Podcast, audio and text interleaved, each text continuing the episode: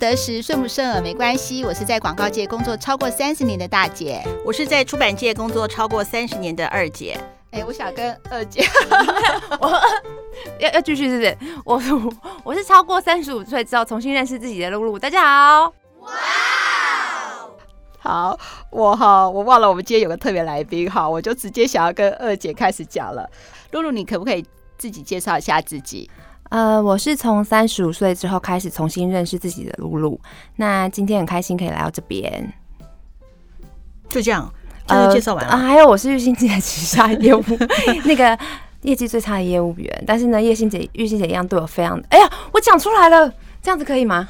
没关系，就让它曝光吧，就让没关系啊，可以啊。哦，其实我没有想到露露已经三十五岁了耶，因为时间过得很快啊，玉欣姐真的是这样子。哦，你又叫她的名字了，你刚刚不是说曝光？我以为就是可以从就只揭开她神秘的关系，就叫她大姐就好了啊。好，大姐，对对，大姐。嗯，那那个我们今天要来的话，就是因为很感谢你听我们的 Podcast 的节目嘛，对不对？对，很有趣。主动赖我跟我们讲说，哎、欸，大姐，我有看到这个，听到这个节目、欸，哎，我想我可以来帮你分享一下什么是渣男，到底什么是渣男。可是，在我对你的认识的话，我觉得说你一定是一个那种男生缘很好的一个女孩子，长得一定很漂亮。因为可能大家没有看到露露嘛，她是一个嗯个子很高挑的女生，然后皮肤非常的白，眼睛非常的大，一看就是说都是说男孩子。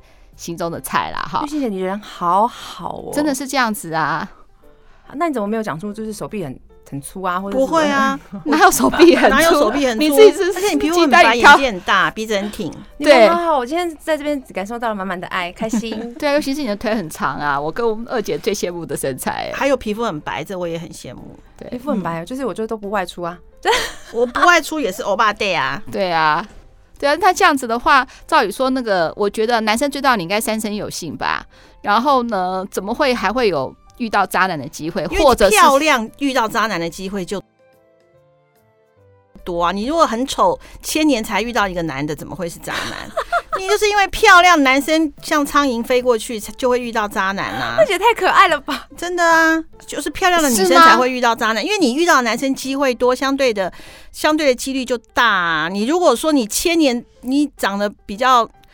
遵守交通规则的话，你很久才会遇到一个，遇到渣男几率就比较低啊。我觉得还有一个就是，人都喜欢帅哥嘛，帅哥是渣男几率本来就比较高，因为你是帅哥，你才有机会渣。如果你是丑男，你也渣，那你就你不是叫渣男。丑男钱多啊啊！对，每个人有忘了那个五叉 L 的 优点，对对对，每个人各有各的优点。那这就是一种等价的概念嘛。如果你长得帅，你可以渣；你有钱，你也可以渣，各种样子都可以。但是，呃，我现在我小时候比较不懂，我以前会觉得说。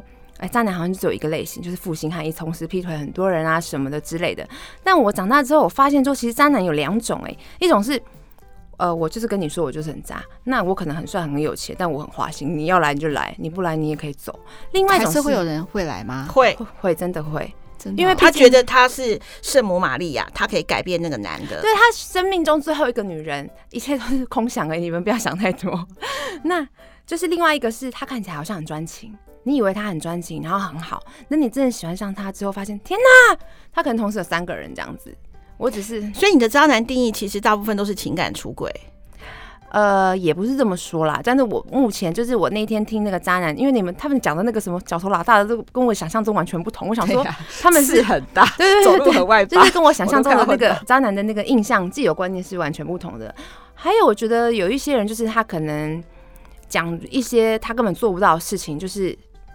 呃，欺骗的这种东西也是不好，就是也是渣男的一部分。哎、欸，我以为渣男就是劈腿花心，所以可是二姐，你刚才说是情感的渣，其实渣男还有不是情感的渣吗？有啊，就是他就是呃，他吃定了你很，他他不劈腿哦，很专情哦，他就是吃定你很爱他，所以他的、嗯、他的食衣住行娱乐都由你负责了啊，就是我啊，就是我，因为我跟那个大姐一样，我们是巨蟹座的，我们就是一个母爱。很满意的星座，然后他可能也工作也不呃有一搭没一搭，因为你也都会包含他的吃软饭，你不能这样讲吃软饭，他偶尔也会去上班呐啊，啊，这个我一定要分享了，这就是我我工作一个对我非常好的姐姐的，我觉得她就是我姐姐一样，但她真的她工作能力非常的强，然后她就是非常热爱工作，她大概几岁？她是四十三四十三左右，四十三岁，对，然后她是一个非常正向的人，然后就是永远都带给身边的温暖。但是他喜欢上一个男生，然后那个男生全部都让他养，然后花了他非常多的钱。他在工作里面赚的奖金几乎百分之九十五都花在他身上。然后那个男的，好，我我就是说了嘛，我就跟他说，如果今天他这样子的这个条件，但是他可能照顾你生活，对你很好，很疼爱你，让你有满满的幸福感，那就算了。这个男的呢，因为他呃，我的这个姐姐她身体比较不好，他在家里煮饭的男的会嫌味道很重，然后呃，他想干嘛，那个男的都会有一大堆的理由，就是觉得反正他虽然被养了，但他觉得这个以他是以自己为重心的。但首先这个男的也不帅，再来他也没有才华，我不晓得有什么理由让这个姐姐可以鬼遮眼。他有什么特异功能吧？不是他他，然后他呢？他还劈腿吗？他没有劈腿，但是我觉得这样已经遇性有啊，就是有些他就是不劈腿，他在情感上面是是单一的哦，但他的行为让你觉得他就是个烂货啊。他对，就是。可是我知道了，这个渣还真的很渣。他并不是去劈腿，他他根本就没有爱别人嘛。对对，他没有爱任何人，他不是不劈腿，他连你也不爱。嗯，如果他爱你的话，不忍心说什么东西都丢给你，要你养他还不。把你的钱花光，也不会管到说未来。如果我们俩未来，我要管管我们未来有什么样的的那个，比如说也是要路继续要走下去，总是食以柴米油盐酱醋茶也要注意嘛。这就是一个很好，好像一个烂泥摊在你身上一样。对对，就是今天早上我在跟我的高中同学聊天，我就说啊，我最近可能跟男朋友分手了，或是正在就是进行中。然后他们就说，那你怎么会这样？不是要结婚了吗？我就说，嗯，对。可是就是我就讲了一些。呃，其实我是爱我男友的，但是我觉得有一些东西可能是永远没有办法改变，或是我们没有尝试去改变啦。那反正我就是跟我高中同学聊天，然后他们就是已婚的人就纷纷说，千万不要结婚，千万不要结婚，千万不要结婚，就是一排成一整列这样子。然后我就说，可是我知道婚姻里面有很多东西是要一起经营，然后可能我的宝宝踏出第一步的时候，那些感动我是感受不到的。但是我会觉得说，如果说大家。都会有这么大的反弹的话，到底婚姻对他们来讲是一个什么样的枷锁，或是他们没有知道要怎么改变这样子？然后，可是其实基本上他们的婚姻，我觉得都是好的。比起刚刚那个姐姐，我就跟那个姐姐说：“拜托，今天你就是找一个牛郎好了，因为你是他的客人，他必须要对你非常的尊重，对你百恭毕恭毕敬，然后对你非常的好。你这个。”我只能叹气，我不知道怎么说。他工作能力非常好，长得也不错，身材也很好，可是却遇到这样的男生。这个男生在消耗他的人生呢、欸，真的很可怕。我觉得，我觉得他好像摊了一个寄生虫在他身上，真的啊！而且最重要的是，他不爱他。我觉得渣男哈有一个共同，就是我们要检查他是不是渣男，是他爱不爱我。如果他不爱我的话，他就是渣。再来谈他后面的所有、所有的、所有的行为。没有啊，有些渣男就像是很，他也爱你啊，但他只他很博爱啊。哦，oh, 那是劈腿嘛？对呀、啊，嗯、所以说我觉得应该是说，我觉得就是说，嗯，渣男的定义就是他对你基本上是没有什么好处的、啊，他不会带给你任何的好处啊，他会给你带来什么？你的人生不会因他而成长，或是？但是我真的要觉得，可是你们这样子那么理性，可是我在想说，那个姐姐，我自己想啦，那有的时候你还是需要旁边要有一个人，对。我觉得这个啊，为什么有一些人他会反复的遇到渣男？其实有的时候我们在检讨、在骂渣男之前，我们有时候也要想想看，是不是我们自己真的是，就是就是怎么讲啊？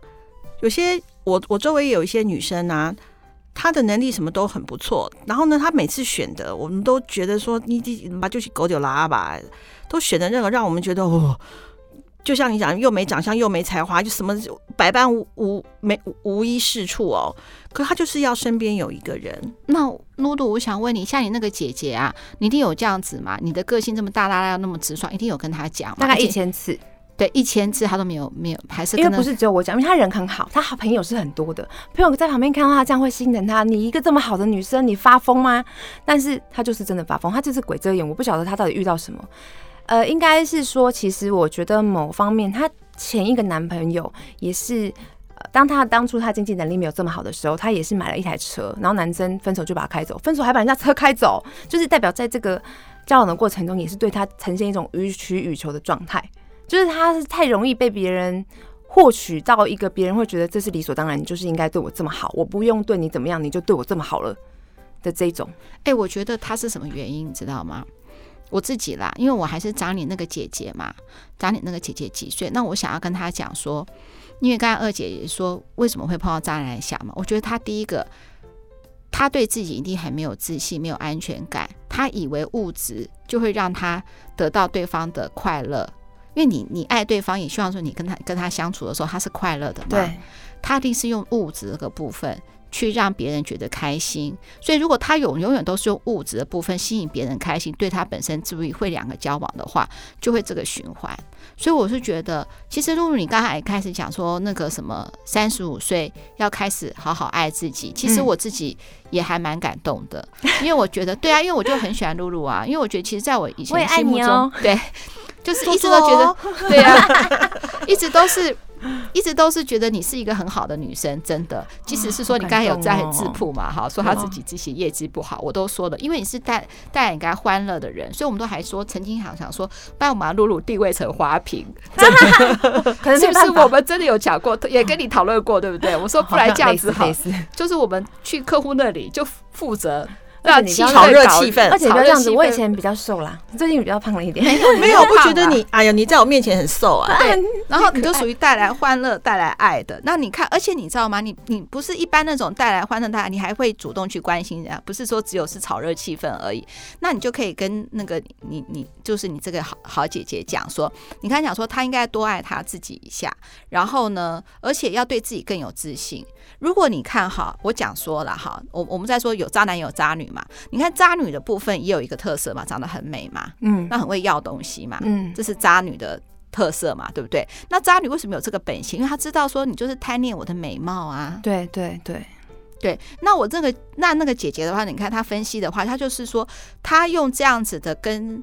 异性相处的方式可以得让异性开心，那她就会开心了嘛，所以他就会一直这样循环。所以回过头来，其实要爱自己永远不嫌晚。嗯，对，因为你永远你现在有我那时候跟二姐讲，二姐觉得我讲的很有道理。没有，我觉得大姐现在是张老师，不是 张老师。你说哈，你现在你你自己想嘛，你看你现在的话呢，你每天都是你现在。最年轻的一天，嗯，所以从你最年轻的开始爱起嘛，那就很好啦，对不对？对，我觉得只要心态年轻啊，整个人就会焕然一新。真的，如果说这么多的爱，这么多希望，希望要从人的身上得到这么多的爱，可以养狗啊，你是他的唯一，哦、对我永远爱，或者是家的狗狗，或者是养猫啊，听你的毛毛小孩。那那我想再问哦，那。那个什么，当然我刚才讲的就是那个，请看那个二九点醒我，不要这样当当张老师。好，那我再回到那那么多人跟他讲的时候，那他一定也会自己想啊。其实我觉得他自己也知道，他只是不愿意面对这个现实。对啊，很多人都知道啊。那其实你知道吗？没有在一起，还一定还在一起。我觉得人最难的就是面对自己，诚实的面对自己哦，是最难的。他就会选择一个。不去想，不去看，就是维持现状，然后继续用这样子来。因为他，我觉得你那个你那个好姐姐，她一定是怎么讲啊？就是我我就会有一些女性朋友，就是身边一定要有一个男的。不，其实我也不懂为什么。哦，我突然想到，他是年收入五五百万以上的专员，但他的每个月的钱包里面永远存不到两万块，很可怕，真的很可怕。她除了她男朋友之外，她还要。养她男朋友的妈妈，她男朋友妈妈在美国，然后住在安养院，她每一个月都要汇好几千块美金过去养她妈妈。我说，请问你对你妈妈有这么好吗？她妈妈有养过你一天吗？我真的不能理解，我真的不能，我觉得好可怕哦。这就是我说你这是跨国性的诈骗集团了，你知道吗？你已经诈骗集团，对啊，你讲的好好，我觉得就是诈骗集团，好可怕。我我，我觉得、哦，因为这诈骗集团是永远的，一直好像，可是我跟你讲啊，一样，对，可是呢，我觉得。我真的要觉得，我真的不是要觉得，我觉也不是啊，我这边是变成口技，就是说讲也没有用啦。对，因为他就是遮住自己眼睛，嗯、比如说像他不是只有一个好朋友，他好朋友很多嘛，大家都会跟他说，可是他就是呃，他除非这个男的离开他，否则我觉得他不会，他的人生就是就这样了。我问他，我我曾经问过他一个问题，我说你是不是有受虐狂啊？说真的，他对你一点都不好，可是你却愿意这样为他付出一切耶。我觉得好不能理解，反正我觉得人本来就是互相的。你这样子一直单方面的付出，你真的快乐吗？我不觉得他快乐啊，因为他没有获得一些爱或是相等的，不要相等一些就好，也没有哎、欸。我觉得好像乞丐一样了，真的我没有办法理解。他就是因为一直得不到，那男的偶尔给他一点点的时候，他就觉得很棒，他就觉得很棒。我突然想到一个例子了。有一次他生，我说他对你好吗？你说，你举一个例子我听听看。他说：“哦，我感冒的时候，他有倒水给我喝。My God，我不会倒水给你喝吗？这种也可以当做他对我很好的。可是因为他躺在他旁边呢、啊。好吧，我是没有办法躺在他旁边了 没有的那个 那一种亲密感，你知道吗？就像我我我我那时候就觉得说，干嘛这样一定要有一个人陪？就像。我离婚以后，每个人都觉得很奇怪，我为什么不再婚？嗯，好，我又不是没有这样的机会。可是我觉得不需要。一方面就是真的是呃怕到好，那二方面就是我觉得我我觉得可能也太忙了吧。我我我我不需要这样子。嗯，但是我周围也有很多再婚的朋友又不幸福啊。那我就说你干嘛嘞？他就是要有一个人躺在他旁边的那个亲密感。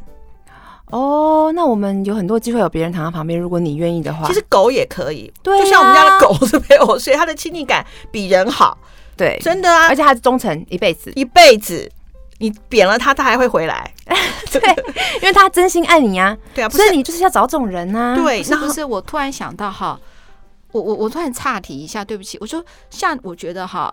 我觉得那个毛小孩一定可以二姐给你很大的安慰，因为没有我的狗也是这一两年，在这三四年才养。我之前不是，我说你找到一个，因为你那时候跟我讲说，你觉得毛小孩的话，你你说像我们的小孩嘛，他还有未来的家庭啊什么，只有毛小孩就是你是他的唯一，你希望有这样的个唯一。那当他对你的依恋唯一的时候，你就会有个安全感嘛。那露露，你告诉我你的安全感是钱，嗯。对，你会觉得你很在乎说那个什么，万一我现在没有钱的话，我应该要怎么办？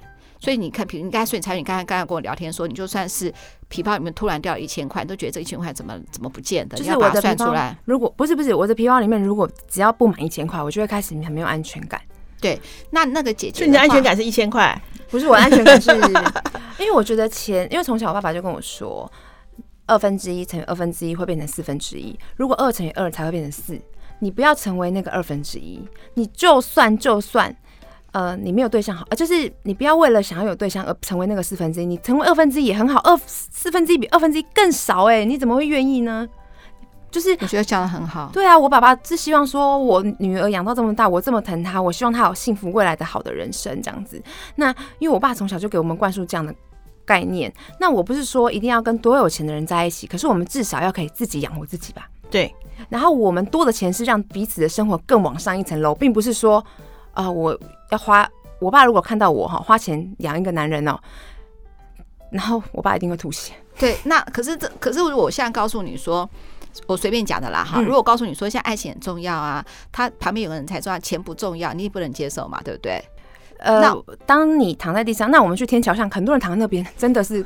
嗯，不是，我觉得圣经上有一句话讲的很好，就是为什么有些人讲到肌肤之亲，有些人就是不能够没有。我我我说的不是性，是那种亲密感，就是因为你知道吗？你唯有跟你最亲密的人才会赤身露体而不觉得羞耻的那份亲密感。有些人就是他在这，他觉得这个亲密感对他来讲，他对他的生命来讲是重要的。对，这就是他的安全感。所以说，他一定要有一个另一半。对对，躺在他的旁边，我是指这件事情。可是我可以跟大家讲，你你也可以在你的狗旁边赤身露体而不觉得羞耻。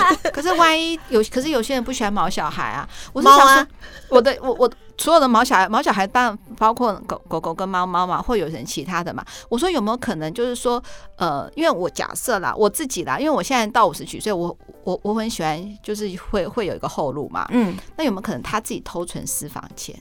偷存私房钱，你说男生还是女生？当然是你那个姐姐，我管那个渣男干嘛？哦、那个姐姐，她她是一个很直接的人，她基本上她有，她不会想要被我们骂说她钱包都没有钱，所以她真的是没有钱，很可怕。对，所以我是说，你叫她存一点点私房钱，我觉得讲没有用啦。他没有任何的，他没有醒来，他还在睡。对，你给他任何的建议，你而且你知道吗？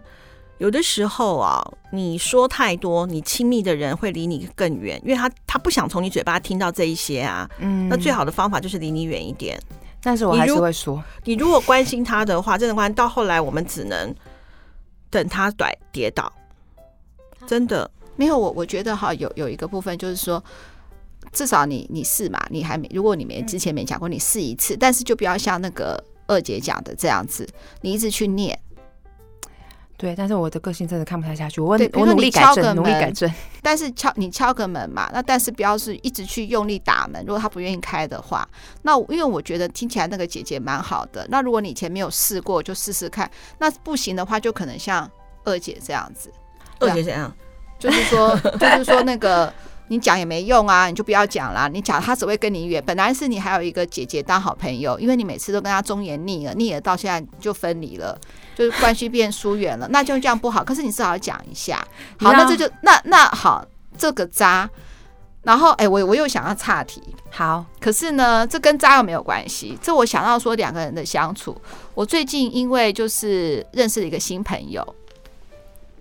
然后他是呃六十八年次，所以是四十出头，你知道吗？嗯。然后他他最近结婚，然后我觉得超棒的啊，超棒的时候，哎，我跟你讲过吗？有有有，我可以再听一次，我觉得很棒，我也觉得很棒，是不是很棒？嗯，对。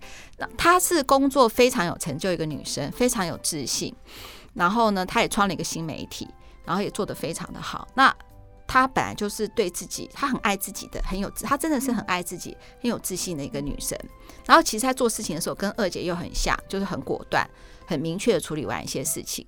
然后呢，那她就是没有结婚嘛。那她四十一岁、二岁的时候，因为她中间但人就会有个转折，她突然有这样是真的一个转变，是因为她父亲过世了，你知道吗？她父亲过世了以后。然后呢，他就很多就人都是这样子啊，碰到事情都突然就大大转念了。然后他就要跟他现在的男朋友结婚了。但他现在男朋友结婚的时候，却跟他现在男朋友讲好说，我们俩为什么要结婚？因为但我就没有细问到说他为什么这么久不结婚，我就没讲了啦。哈，可他现在结婚的时候，他们讲两个彼此就会因为这个婚姻而立下一些新的一些挑战。好，什么挑战呢？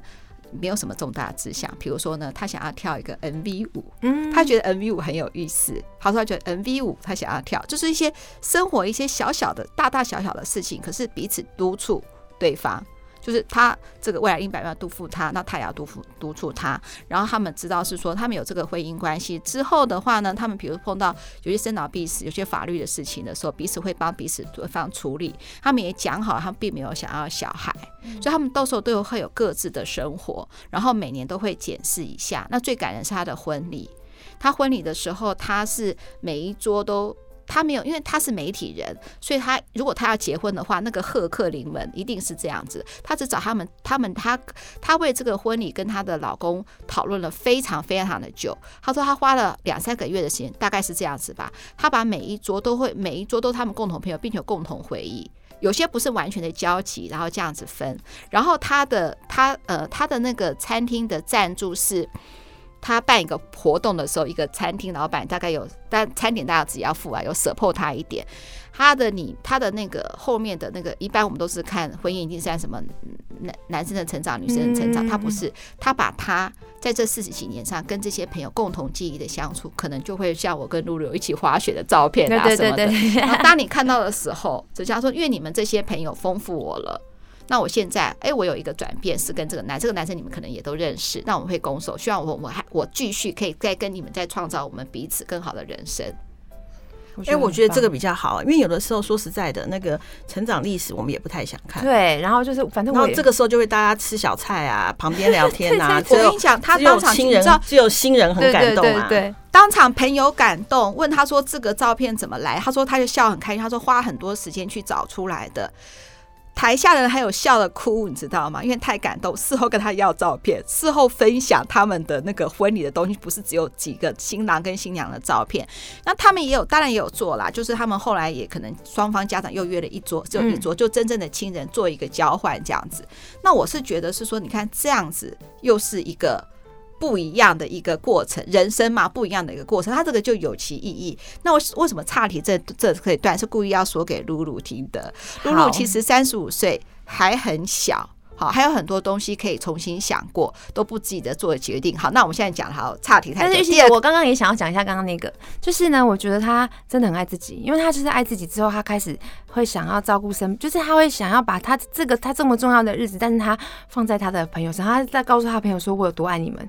就是对对对对对对对对对，很感人，我觉得很棒，对，很棒。而且现场他朋友还哭，你知道吧？那种就是他很感动。啊、然后他又说，而且他现在要做一些人生大目标，大家讲说哇，是什么目标？再买一栋房子吧，什么什么的吧？或者他说不是哎、欸，他想做这些。他也告诉他说，比如说跳 MV 舞这种。嗯嗯嗯。所以我讲了两次 MV 舞，因为我就是他时间 想的其中的一个，我也觉得与有荣焉，就是这样子。我觉得人生很好、欸。我想看影片，等一下可以有吗？好，有，等一下会给你看。我我我我想说的是，说以后我也可以跟二姐，你知道吗？从现在开始，或跟露露，我们也可以创造不一样的不一样的人生。其实不见得只有男生嘛，对，所以就是远离渣男的方法。你看，我把它倒回来，远离渣男的方法就是丰富自己的生命嘛。对对，对不对？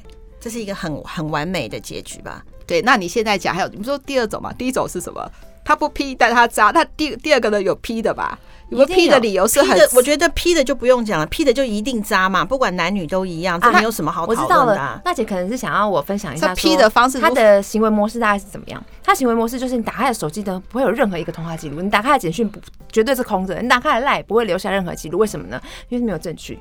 可是我我我要讲一件事情啊，为什么一定要看对方的手机呢？没有没有。其实你有没有看对方都，我我都感受得到啦。对我我相信绝对感受得到，因为我我自己有感，我自己有亲身经历。我一定他有没有劈腿，其实你自己知道。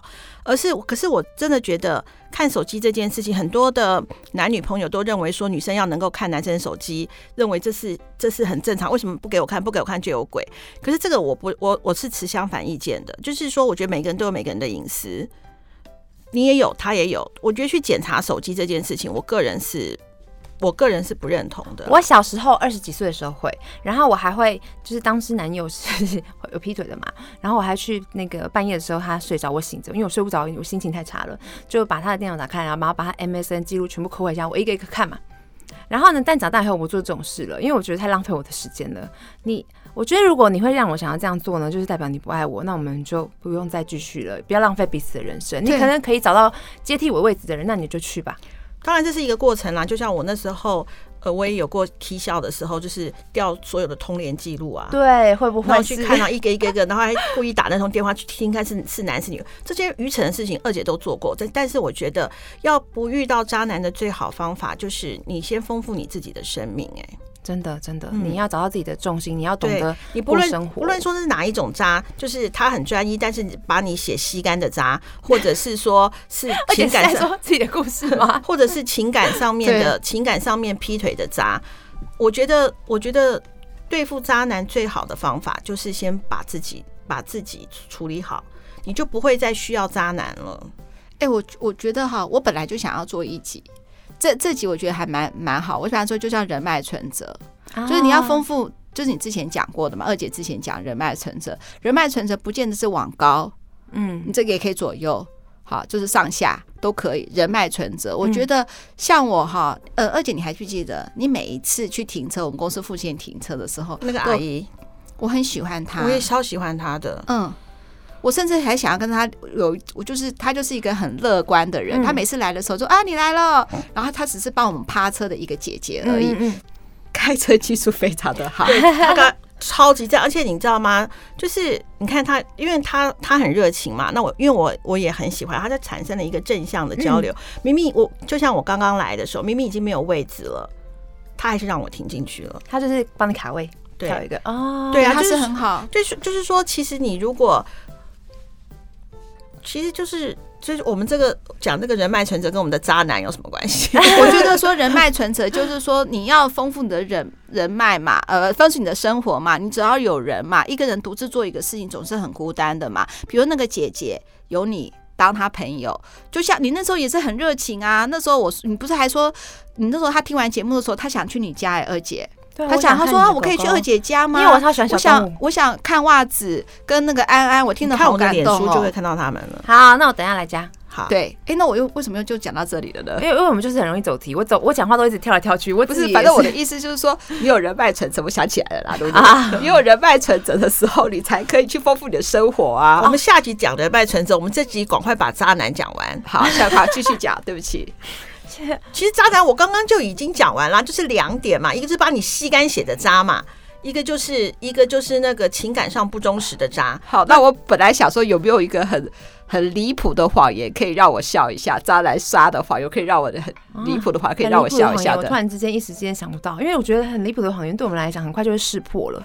这别人可能有啦，别人可能有，但是我啊，我想起来了，呃，我的前男友。他当时不是跟我在一起的时候，他高中的时候呢，就是同时都交往三个女友，但是我三个对三个，他弟也跟他一样沿袭他的模式，传承完美传承。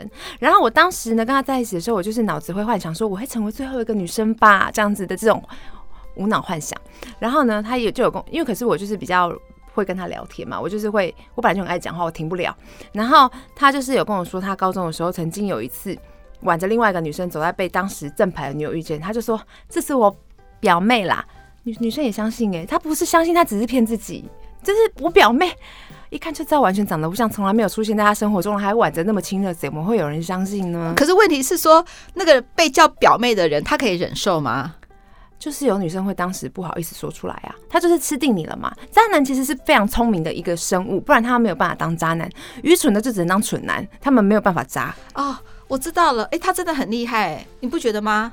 你看到的时候，你可以临机应变，而且还可以现场 hold 得住那个场面。对，两个人都可以。他一定要有这些特异功能，才有办法扎啊。对，他如果没有特异功能，他扎不起来。就像，就像我们，我们就也没办法当渣女，因为我们怎么会想说，怎么会去跟人家要东西，要的这么理所当然，而且要要的理直气壮。虽然我们长得也是如花似玉，啊，没错没错，一样，你懂我意思吗？你就是扎不起来，就是你必须要有这种这种渣的那种特质，你才有办法扎啊。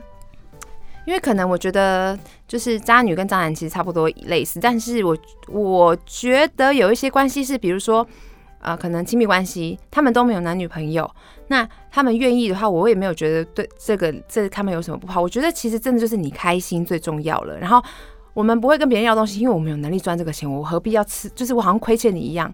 而且现在恐怖情人太多了，请大家注意好自身安全。哎、我想到一个了，我在公呃捷运上碰到的，我坐在那里的时候，刚好看到有两个女生，就是呃年纪大概二十几、二十出头的。她怎么讲，你知道吗？她说，她就讲了，讲了说，跟那个旁边的那个她的朋友讲说，她说呃，就讲了讲了一个男生，那那个男生很厉害哦。他跟他保持暧昧，也告诉他说他有女朋友，但是他不喜欢他的女朋友啊。然后呢，就跟他这样子，然后出去的时候呢，呃，偶尔就是说不呃不小心的时候，就好像绅士风度，像楼下的肩，然后这样注意一下这样子。但是他对你没有任何就是就超过的行为，这样子。就是我前男友啊。他跟人家出去吃饭的时候，就是女生嘛，他会手放在他背后的椅子上，以形成一种好像环绕式的感觉。但是我没有摸到你哦。然后过马路的时候，嗯，因为危险，所以就摸你的腰，把你包包进来一点，好像也没有怎么样。但是你就会融在在一种好像很暧昧的氛围里面。我跟你好像有怎么样，但是又没有怎么样。对对对。然后呢，然后然后他就说什么？可是你女生才想要再进一步的时候，你知道吗？他突然就说：“哎，那呃，就他就他就沉默不语。”就面对面的时候沉默不语，嗯嗯嗯，而且永远那个女生如果主动找他的话，他是已读没回的。我跟你讲啦，这个男的就是这个男的，就是他不敢勇敢做渣，但他喜欢那种被女生那种暧昧啊，很多爱慕者，很多爱慕者。嗯，然后呢，后来后后来那个什么，因为只是短短的那个捷运嘛，然后我就听到那个那个女生呢，那后来你还要理他吗？后来我发现，就是说他对我的学妹也是这样的暧昧关系，以后我就把他封锁，赖封锁，就把他删掉了。这个女生非常聪明，那这女生真的是非常棒。很多女生就是搞不清楚状况，觉得说她有一天会怎么样，哎，所以她还是这样子哦，持续下去。所以大部分女生只是没有行为，但她喜欢那个感觉啊。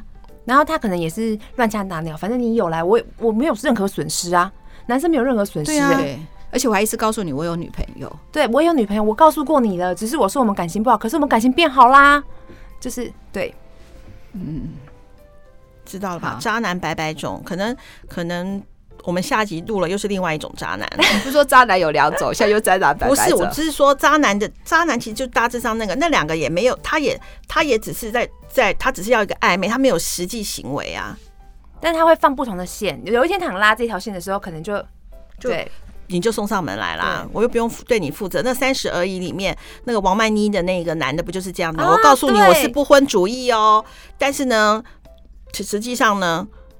对啊，他不是不婚主义，因为他很引咎以。可是我觉得他长好丑，脚踩超丑，脚 脚脚踩那个脚踏两条船呐。所以说他就是中央空调。我终于知道什么叫中央空调。你知道什么叫中央空调吗？二姐不知道，不知道。对每个人都很好，很贴心，然后好像对每个都很凉，好像很专情的样子，殊不知就是这个嗯，对，好。好，那我们呢？我们想要跟露露再聊一集啦，然后呢，我们放到下一集，然后我们需要露露能够常上我们的节目。好的，啊、希望大家喜欢哦，要支持我们哦。然后最后还是需要大家给我五颗星的评价，我们就会。呃，邀请更多更多的很特别的来宾，像露露是三十几岁嘛，我们是五我们是五十几岁，也是跨世代。也许我们会找四十几岁的，也是会找二十几岁的。希望我们有机会能够也找到十几岁的小朋友来一起，然后来分享我们的这个节目，好不好？好啊，好，拜拜，拜拜。拜拜。